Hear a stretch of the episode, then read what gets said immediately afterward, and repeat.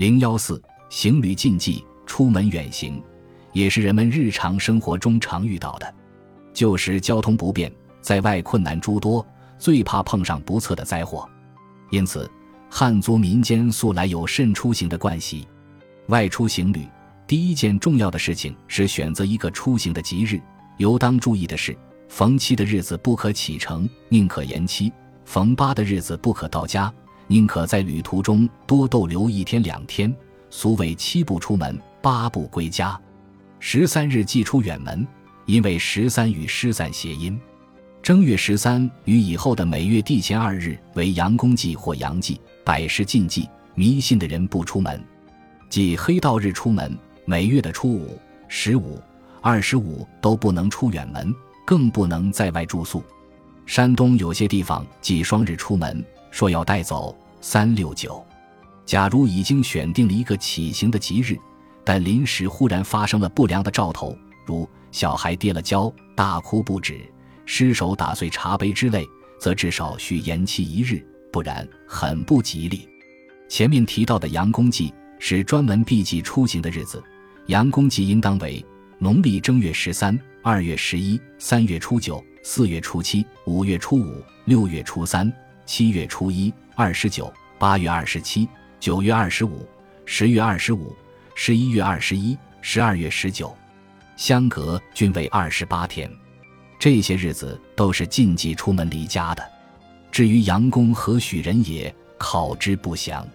出门在外吃饭有许多禁忌，如不要先喝汤。不要端着碗喝汤，要用匙；不要破了汤，不要失落了筷子，不要打破了碗。又出门千里，不吃枸杞。枸杞为补肾强壮药。这条禁忌谚语含蓄地告诫男子出门要注意控制自己，即拈花惹草、寻花问柳。落殿睡觉时，不要枕着鞋子睡觉，不然会沉迷不醒。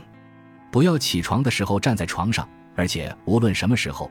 不要站在或坐在人家的门槛上，主人家不高兴。这样，在山路上行走时，若有人叫自己的名字，不能答应，也不能回头看，俗以为这可能是鬼魅在试探。人名为人体的一部分，若答应了，灵魂便为鬼魅所逮，人将遭不测。行路时还忌讳遇上殡葬的，俗以为不吉利，或将衣帽脱下，扑打数次，以为破解，谓之散晦气。在山里，旅行者最忌遇见瘴气。远看着山头有烟似的、雾似的东西蒸蒸而上，这是瘴气发生了。抽夜烟是一个避瘴气的法子，还有其他有强烈气味的东西也可避瘴气。农耕民族多有一种恋家的心理积淀，出行即意味着暂时离开自己的家宅，离开自己的安全归宿地，会有一种安全失落感。而这种失落感，又是因对外地陌生的恐惧感引起的。如今，交通事业日益发达，现代化的交通工具已将原有的民间有关行旅的禁忌习俗抛弃得无影无踪。行旅不与女人为伍，这是过去普遍遵守的禁忌。女人是世界的一半，没有女人就没有人类。然而，中国古代由于男尊女卑的社会风气特盛。妇人往往被视为不洁之物，看成是灾祸的象征，避女人成为辟邪的一个重要原则。古有“军中不可有女，不可与女人同坐车船”的俗语。《左传》在郑国伐陈，陈国君主出逃，碰到大臣贾货的妻子和母亲，国君让他们上了车，但贾货却把他们都赶了下去，对陈国君主说：“与女子同坐一车是不吉利的。”舟山群岛一带忌讳同女人同坐一船，有俗语曰：“妇女乘船船要翻，妇女下海海要荒。”当地渔民还特别忌讳七男一女共乘一船出海，意思是七男一女乘船出海，类似八仙过海，恐惹恼了海龙王会翻船的。行旅途中，男子绝对不可以在女子的胯下通过，即使是女子晾着的裤衩，也要尽量避开。若男子住楼下，妇人不得上楼；如一定要上楼，必须示意对方避开，否则对男人是很不吉利的。行旅禁忌女人的辟邪心理现象的出现，其原因大致有以下几个：第一，是中国古代女子地位低下的反应，使男子觉得不屑与女子为伍；第二，是对女性精血的恐惧，以为不洁晦气；第三，是性诱惑禁忌，与女子同行容易引起性冲动，从而带来灾祸。所以，为求旅途的吉顺，就必须避女人。在民间，人们出行，往往会被告知或自觉地谨记一些行旅禁忌方面的警句，并以这些警句作为旅途辟邪的指针，以为只要照着这些警句的要求去做，人在旅途便可避免灾祸。诸如“在家不敬月，出月招风雪”这句警语，要求出行的人们要做好出行前的准备工作。要礼敬日神、月神、天神、路神等，以求得神灵的保佑，否则出门必定招致灾祸。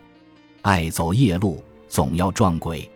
这句警句告诫人们，出门者应尽量在头天赶路，这样才是安全的。如果总是夜上行路，总有一天要走上邪路，不是被鬼祟侵扰，就是被强人掠夺。一人不上路，要求人们出门办事。应结伴同行，相互照应。如果孤身一人出远门，遇上困难就无法摆脱。穷家富路，说的是出门在外要舍得花钱，因为外面不比家里，环境不适应，且又劳累奔波，相当辛苦。如舍不得花钱，很容易患上各种疾病。只有吃饱穿暖，才能抵御疾病。出门不露白，露白会失财。告诫人们旅途之中不要过于轻信于人，不要告诉别人自己所带的钱财，否则遇上坏人就可能会有谋财害命的危险。行旅警句是中国禁忌文化的一个重要组成部分，它直接来源于人们的行旅实践，是长期以来人们行旅安全的经验总结，对行旅安全具有较大的实用价值。日常行为方面的禁忌事项难以枚举。这些禁忌无一不与生活紧密相连，带有强烈的生活属性，甚至可以说本身就是生活的一种贯制形式，一种民俗化的生活准则，一种民众齐集趋凶心态的行为外化。因此，我们有时很难用迷信与科学、先进与落后等是非标准来评判他们。